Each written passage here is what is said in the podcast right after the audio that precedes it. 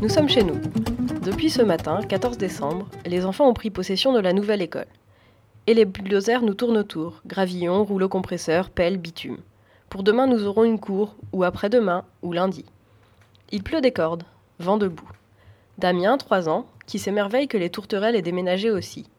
Jean, 40 ans, cycle 3, bouscule le téléphone et engueule à l'autre bout les chauffagistes qui font la sourde oreille. Gwenaël, 10 ans, qui a déjà oublié que l'on ne galope pas à l'intérieur des locaux. Courant coupé, le chauffage mis en route hier après-midi, déjà en panne ce matin. Et Bruno, 7 ans, qui signale aux copains qu'à genoux et la tête collée au carrelage, on peut voir les filles par-dessous la porte quand elles sont au WC.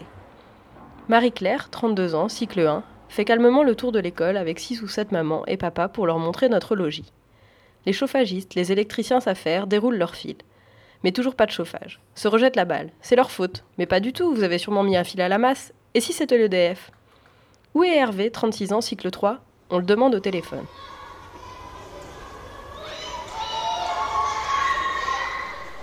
On est rentré dans les locaux,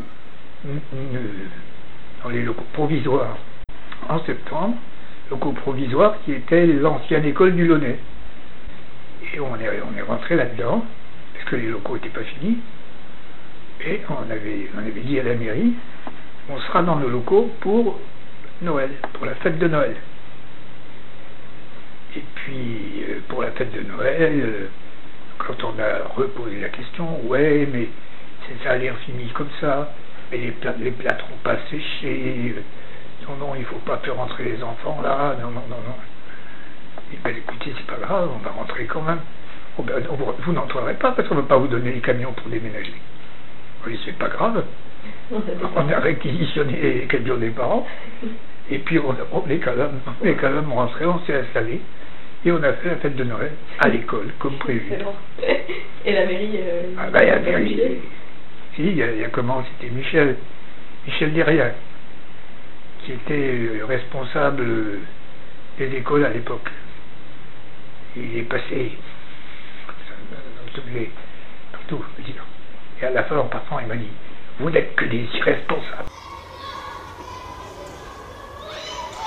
L'école de Carcaval où j'étais, bah, elle est très particulière. Notre école déjà, elle, elle est vachement pour l'écologie et ça j'aime bien parce que elle recycle, elle fait plein de choses comme ça.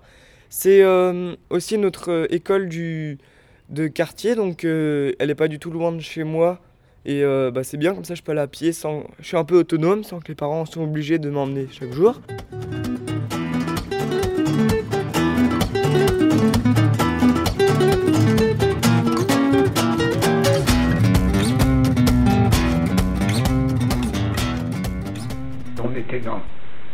L'idée que euh, l'école euh, faisait partie du combat politique et que euh, combattre dans l'école, c'était mener dans l'école un combat qui permette la gauche venant au pouvoir d'avoir une base de réflexion qui lui permette de bah, d'instaurer autre chose sur le plan de l'école, chose qu'elle n'a pas fait.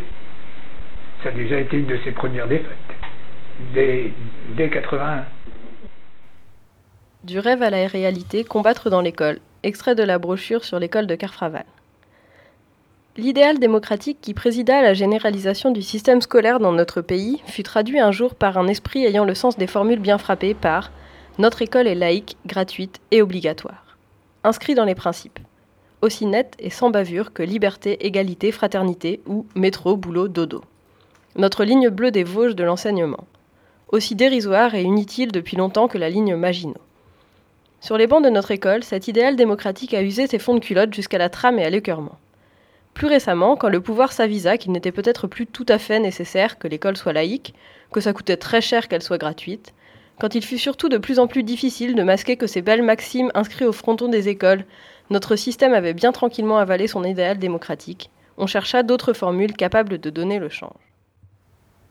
Alors une réunion antique, c'était tous les jeudis, où euh, tous les euh, CM2, CM1 et euh, une autre classe, on se réunissait pour parler des problèmes, de ce qu'on voudrait changer euh, dans les récrés, Parce que par exemple, si on voulait faire, euh, faire un sport euh, mais il n'y avait pas de place pour le faire, si on voulait, on manquait de matériel, si on voulait un ballon de basket en plus, et eh ben, on pouvait demander là. Du coup, en gros, la réunion de cycle, et eh ben, elle demandait à des personnes d'acheter avec le budget qu'ils avaient.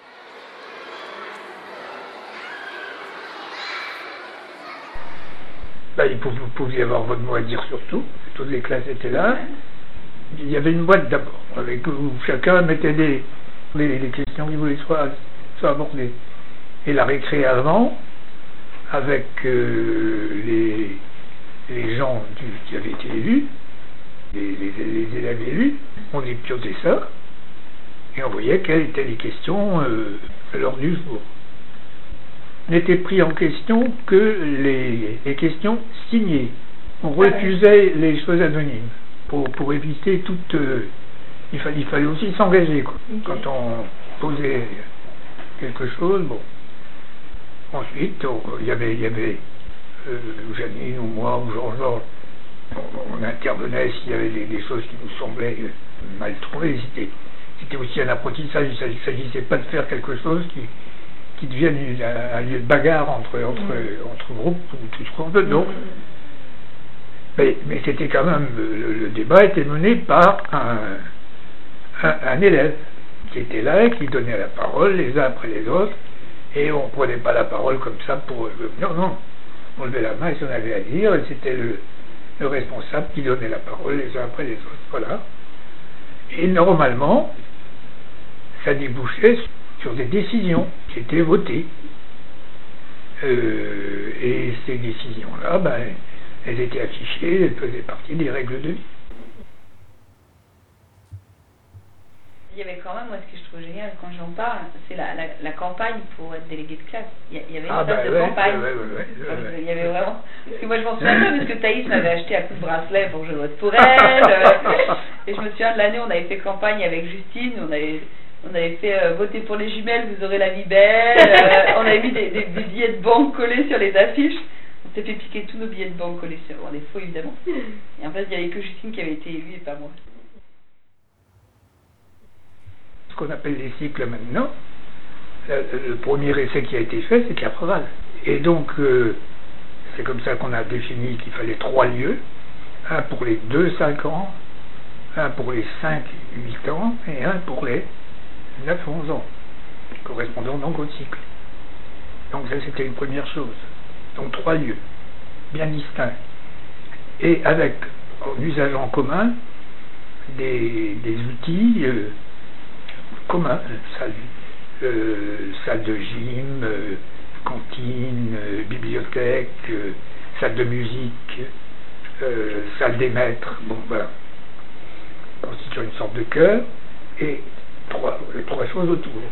En plus, on voulait que dans tout ça, il y ait des lieux avec des tailles très variées. Des grands lieux, comme les espaces centraux, par exemple. Des lieux qui pouvaient, ça ne nous gênait pas qu'ils soient plus réduits, c'est les espaces classes, qui par rapport à beaucoup d'espaces classes d'autres écoles sont relativement réduits. Et puis des lieux aussi tout petits, les ateliers, ou, ou ce qu'on appelait les coins.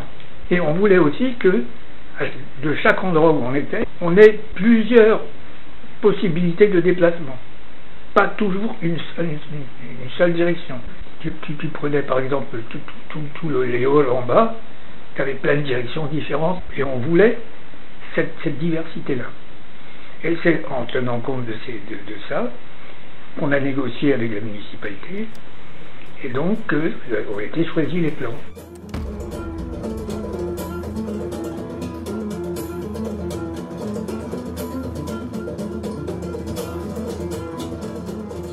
Pédagogique de l'école de Cartraval, 1978. 1. L'enfant n'est pas dans l'école un invité de passage coincé par les interdits de l'adulte. Elle sera pour lui sa deuxième maison, où avec les adultes intervenants, il organisera sa vie. 2. Tous les apports de l'enfant, tout ce qui reflète les conditions de son existence, langage, mode de pensée, auront droit de citer à l'école. 3. Les enseignants se garderont de porter sur les enfants des jugements de valeur définitifs qui auraient pour conséquence de l'enraciner dans ses difficultés. 4. Une préoccupation constante des enseignants sera de placer chaque enfant dans les situations qui lui permettront de réussir. 5. il ne pourra être question qu'une part importante du temps scolaire soit gâchée en 20 exercices ayant pour unique objet notation et classement. 6. L'école ne sera pas le lieu de faire semblant, mais celui du travail vécu dans toutes ses dimensions. Le travail voulu remplacera le travail subi au travers de démarches collectives et individuelles.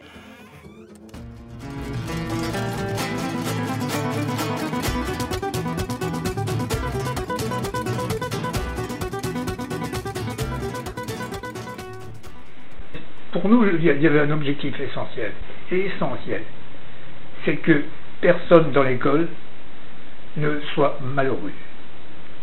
Voilà. C'était ça qui était fondamental. Mm. Que personne ne soit malheureux, que chacun ait des occasions de progresser euh, à son niveau, sans, sans, être là à se dire que quelqu'un qui pouvait faire 80 euh, fautes dans sa dictée, on pouvait lui dire ben, c'est vachement bien cette fois-ci, alors qu'un autre qui en aurait fait 10, on lui dit oh, ah, tu t'es pas beaucoup cassé, cassé les fesses, quoi. Mm, tu vois? Parce que tout dépendait d'où il partait, quoi. D'où, d'où, d'où, Voilà. Il y avait ce qu'on appelait les, ateliers. Toutes les, c'était quasiment tous les jours qu'on avait au moins trois quarts d'heure où chacun travaillait individuellement sur son, sur son, son programme de, ben, sur ce qui lui posait problème, ce qui lui posait difficulté, c'était les contrats. Hein, et, donc, euh, tout ça, c'était quand même quelque chose d'essentiel. Ça permettait de, de reprendre ce qui était pas compris ou mal compris de l'un ou de l'autre, etc. Ça permettait aussi euh, certains de, de, se libérer complètement. Euh, moi, je me souviens d'années où euh, des, élèves, le contrat s'était fait en cinq minutes dans la, dans, dans, la semaine, parce qu'ils n'avaient quasiment pas de problème. Ce qui permettait pendant ce temps-là de les amener taper des textes à l'ordinateur ou d'aller faire d'autres choses. Donc c'était là aussi complètement individualisé. On avait les semaines banalisées. En gros, le matin, on travaillait euh, normalement, comme c'était des vrais cours. Et l'après-midi, au lieu de travailler encore, encore, eh ben, on avait des activités. Du coup, par exemple, on avait euh, de la cuisine, du sport, plein de euh, activités diverses qu'on partageait. les profs, ils étaient motivés. Il y avait des parents qui aidaient à faire ces activités. Il euh, y, y, a les petits aussi qui faisaient. Il y avait aussi euh, dans cette période, ce que j'aimais beaucoup, c'est qu'il y avait. Euh, on, choisissait notre activité, on devait s'inscrire. On avait deux activités par, jour, par après-midi. Et en dehors de ces deux activités, on avait le choix d'avoir deux journalistes. Et du coup, il y avait. y a, journaliste, et en gros, on va faire un reportage dans un endroit. Moi, j'avais fait dans une manufacture, mais il y en a, ils l'ont fait dans dans la caserne de pompiers, euh, bah, là, etc., dans une piscine, tout ça. Et euh, je trouve ça ultra bien parce que tu as l'impression d'être dans la peau d'un journaliste alors que tu euh, es que à l'école primaire et tu sais pas du tout ce que c'est d'avoir un métier. La première fête nature, ça a été en 89. C'était une demande, ça, c'était une demande des, parents. Depuis, depuis pas mal de temps déjà, il y avait une classe de mères avec ses pays grandes sections. Et nous, cycle 3, on ne faisait rien de particulier. Et donc les parents demandaient, ça serait quand même bien que au cycle 3, il y ait aussi une classe d'extérieur comme ça. Alors, euh, moi je me suis de suite porté candidat, et j'ai dit, bon, moi je, veux bien partir avec les, les CM2, condition particulière, je dis. On partira en vélo et sous tente. Donc il n'y aura pas de frais de déplacement, il n'y aura pas de frais d'hébergement. Deuxième condition, les gosses vont participer à tout. Ménage, cuisine, euh, mise de couvert, euh, entretien, etc., etc. Et du coup, on avait défini un, prix pour l'ensemble du séjour qui faisait moins que, ce qu'ils auraient payé pour leur gosse à la maison. Et une autre condition, c'était que tous les élèves participent. pas un qui reste. Bon, voilà. Et on est parti là-dessus. On a fait des recherches, trouvé un terrain de camping, trouvé des vélos pour tout le monde, trouvé des tentes, trouvé des. fait, fait tout un boulot là-dessus, fait les démarches auprès de l'inspection académique, tout ça. Bon, tout était prêt, tout s'était passé impeccable.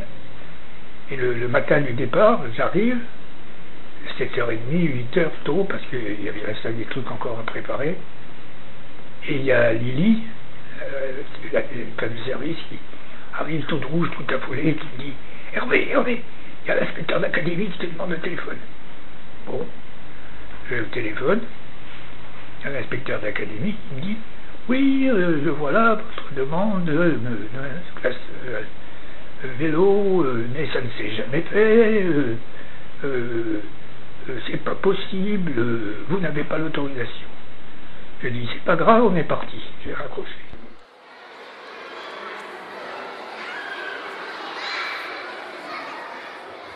Extrait du rêve à la réalité, combattre dans l'école, école de Carfraval, 1978.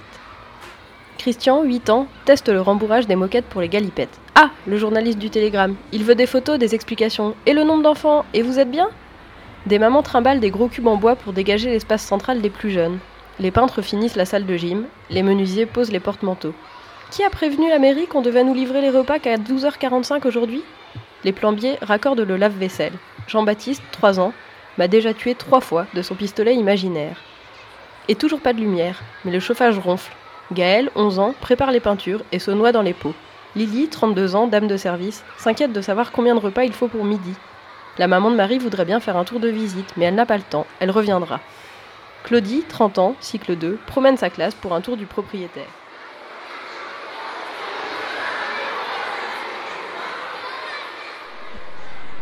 La manière dont je faisais la classe, je pense que c'était pas très différent de ce que ce que faisait quelqu'un d'autre. Hein.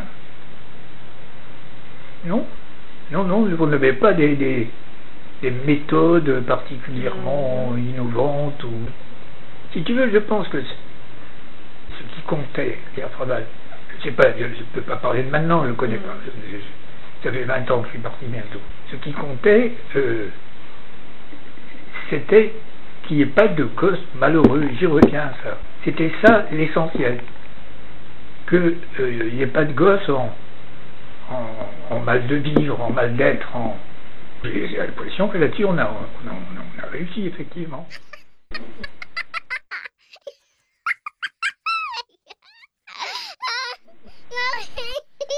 Pour beaucoup, euh, quand on se retrouve en ancien de travail, il y, a cette notion de bonheur d'être à l'école, quoi. Et je pense que ça, vous l'avez bien réussi, c'est-à-dire que on a tous gardé une nostalgie.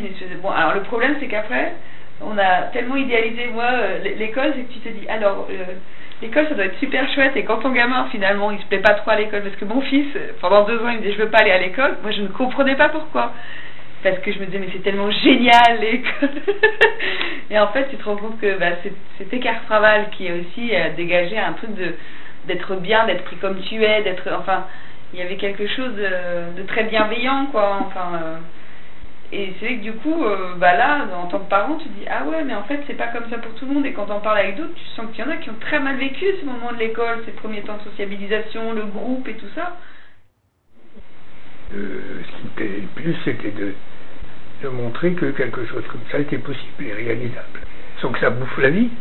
J'avais pas l'impression d'être un, malheureux enfermé dans une vie impossible. Euh, non, non. Ça bouffe la vie. Je, me permettais d'être amoureux en même temps, de peindre en même temps, d'écrire en même temps. et ça m'a complètement changé la vie. Ça m'a permis de faire euh, de faire ce que ce que je considérais être euh, mon métier dans l'instituteur. Et puis de le faire avec des, gens avec lesquels on était, j'étais en accord.